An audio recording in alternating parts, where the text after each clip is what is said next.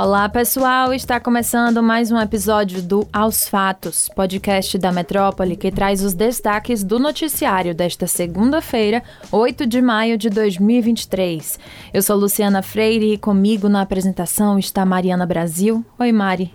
Oi, oi, Lu. Olá, pessoal. A gente começa a semana destacando dois episódios de racismo que aconteceram no último final de semana aqui em Salvador. A Polícia Civil instaurou um inquérito para apurar o crime de injúria racial cometido contra a autônoma Andresa Fonseca, de 28 anos. A instituição informou ao Metro 1 nesta segunda que a décima Delegacia Territorial de Pau da Lima está à frente da investigação. Ainda não há informações sobre a identidade da autora das ofensas. Designer de sobrancelhas, Andrés esperava o motorista que havia solicitado através de um aplicativo, quando passou a ser atacada por uma mulher que, entre diversas ofensas racistas, chegou a proferir falas como: odeio pretos e não gosto de gente escura que nem você. A situação aconteceu na tarde do último sábado em uma loja de conveniência do posto de gasolina menor preço na Avenida São Rafael. Na ocasião, Andresa gravou um vídeo onde é possível ouvir xingamentos, publicados posteriormente nas redes sociais. A polícia destacou que a unidade vai contar com auxílio da Coordenação Especializada de Repressão aos Crimes de Intolerância e Discriminação, COERCID, na apuração do caso. A vítima registrou um boletim de ocorrência sobre a situação na manhã deste domingo, dia 7, acompanhada de seu advogado Tiago Melo.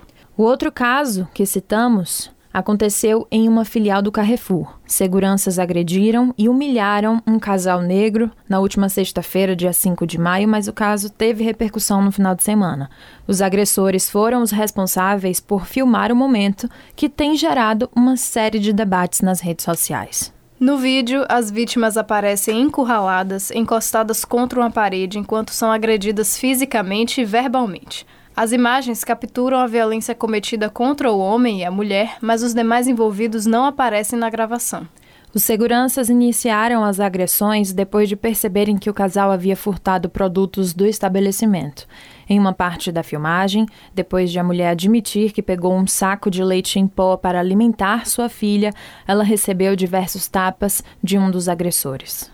A agressão não foi o primeiro episódio de racismo e violência a acontecer nas dependências de uma loja do grupo Carrefour. A tática de encurralamento, seguido por ataques físicos e verbais a pessoas negras por funcionários da empresa, tem acontecido com certa frequência no país. A rede de supermercados é marcada pelo assassinato de João Alberto Freitas, morto por empregados de uma unidade do grupo francês às vésperas do Dia da Consciência Negra, no Rio Grande do Sul. O caso aconteceu no ano de 2020. Em Salvador, também não há ineditismo. Em dezembro de 2021, a mãe de um menino negro de 8 anos denunciou um caso de racismo no Atacadão, hipermercado de propriedade do grupo francês localizado em Cajazeiras. O menino teria sido abordado por uma funcionária do estabelecimento que, ao ver a criança com um pacote de macarrão instantâneo nas mãos, perguntou se ele ia pagar pelo produto ou se iria roubá-lo. E a gente segue acompanhando esses casos. De olho no que acontece na Rádio Metrópole, em entrevista nesta segunda, o secretário de Cultura na Bahia, Bruno Monteiro, falou sobre a vinda do presidente Lula a Salvador, que acontece na próxima quinta-feira para a assinatura da Lei Paulo Gustavo. A lei vai investir 3,8 bilhões de reais no setor cultural brasileiro até o final de 2023, o maior volume da história. O mecanismo prevê o repasse direto dos recursos da União aos estados e municípios. O evento também conta com a presença de todos os secretários das pastas de Cultura do Brasil e da ministra da Cultura, Margarete Menezes, com a qual Bruno vai ter uma reunião para discutir os patrimônios do Estado e pedir ajuda orçamentária a fim de realizar os projetos que pretende desenvolver em sua gestão. Quanto ao bicentenário da independência da Bahia, o secretário disse que o arquivo público já está realizando a curadoria de documentos voltados para o 2 de julho. De acordo com Monteiro, haverá também uma programação cultural forte para a celebração da festa. Na conversa com Mário Kertes, Bruno falou ainda sobre a situação da cultura nos últimos anos no Brasil. Vocês podem conferir a entrevista completa no YouTube do portal Metro 1. Mais um capítulo na história da vacinação contra a Covid do ex-presidente Jair Bolsonaro.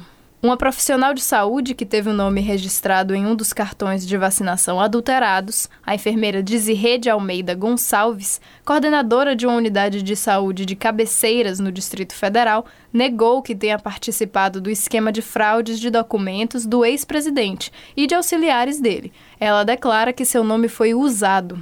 A coordenadora trabalha na mesma unidade de atendimento do Farley Vinícius de Alcântara, apontado pelas autoridades como suspeito por envolvimento no esquema de fraudes. Ele é sobrinho do sargento do Exército Luiz Marcos dos Reis, um dos integrantes da equipe do tenente-coronel Mauro Cid, que foi preso na última quarta. Desirê de Almeida argumentou que ela sempre foi uma enfermeira coordenadora, portanto, não era responsável por realizar a aplicação de vacinas, e fez um apelo para que a verdade seja revelada em breve. Ainda sobre o assunto, o ex-major Ailton Gonçalves Moraes Barros, acusado de fazer parte do grupo responsável pela adulteração de cartões de vacinação, foi chamado de segundo irmão pelo ex-presidente Jair Bolsonaro. Esse áudio foi enviado pelo ex-mandatário para o militar pouco tempo antes do início das eleições de 2022. A Polícia Federal realizou a prisão do ex-major na última quarta-feira, durante a operação contra a alteração de cartões de vacina contra a Covid-19. Além dele, outras cinco pessoas foram presas pelos agentes da PF, que também realizaram a operação de busca e apreensão na residência de Bolsonaro. Barros não possui um histórico favorável na justiça militar, já que ele é réu em 13 processos relacionados a crimes como tentativa de abuso sexual, violência contra militares e um atropelamento. O ex-major também foi expulso do Exército em 2008. Mesmo assim, sua esposa ainda recebe uma pensão de 22,8 mil reais. Vamos falar de economia agora. No último Boletim Focus, divulgado nesta segunda-feira pelo Banco Central, a projeção para a inflação do ano de 2023 ficou em 6,02%. A taxa se estabelece como a primeira queda depois de cinco semanas em alta. Na semana passada, o mercado estimou a inflação em 6,05%. Os economistas também diminuíram a expectativa do IPCA, que é o Índice de Preços no Consumidor de 2024. Para o ano que vem, os economistas prevêem 4,16%. Estava em 4,18% há uma semana. Em 2020, o Conselho Monetário Nacional fixou a meta de inflação de 2023 em 3,25%, mantendo uma margem de 1,5 ponto percentual de tolerância para cima ou para baixo. O nível é considerado baixo pelo presidente Lula. As estimativas para este ano da taxa básica de juros também permaneceram as mesmas, com a Selic em 12,5% ao ano. Para 2024, o patamar continua em 10%. Os analistas também mantiveram as projeções para o dólar em R$ 5,20 neste ano de 2023 e em R$ 5,25 no ano de 2024. Presidente Lula sancionou nesta segunda-feira em Brasília a lei que inclui a Política Nacional de Saúde Bucal, também conhecida como Brasil Sorridente, na Lei Orgânica da Saúde. Com isso, o acesso ao atendimento odontológico no Sistema Único de Saúde, o SUS, se torna obrigatório e a saúde bucal passa a ser um direito de todos os brasileiros, garantido por lei. Segundo as informações da Agência Brasil, durante a cerimônia no Palácio do Planalto, Lula destacou que a promoção à saúde bucal passa pelo acesso aos demais serviços.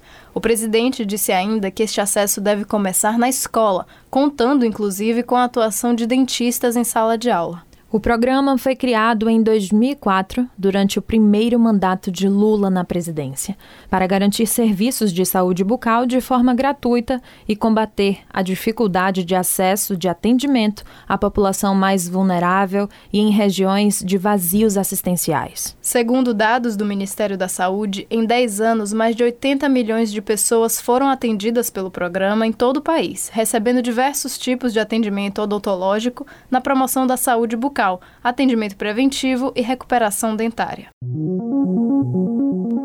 E é isso, pessoal. O episódio de hoje fica por aqui. Vocês podem conferir estas e outras notícias no metro1.com.br. Confira também as nossas redes sociais, arroba grupo.metrópole no Instagram e no TikTok e arroba metrópole no Twitter. Ative também as notificações no Spotify para receber um alerta toda vez que sair um novo episódio do Aos Fatos. Valeu, Mari. Tchau, pessoal. E até amanhã. Valeu, Lu. Tchau, tchau, pessoal.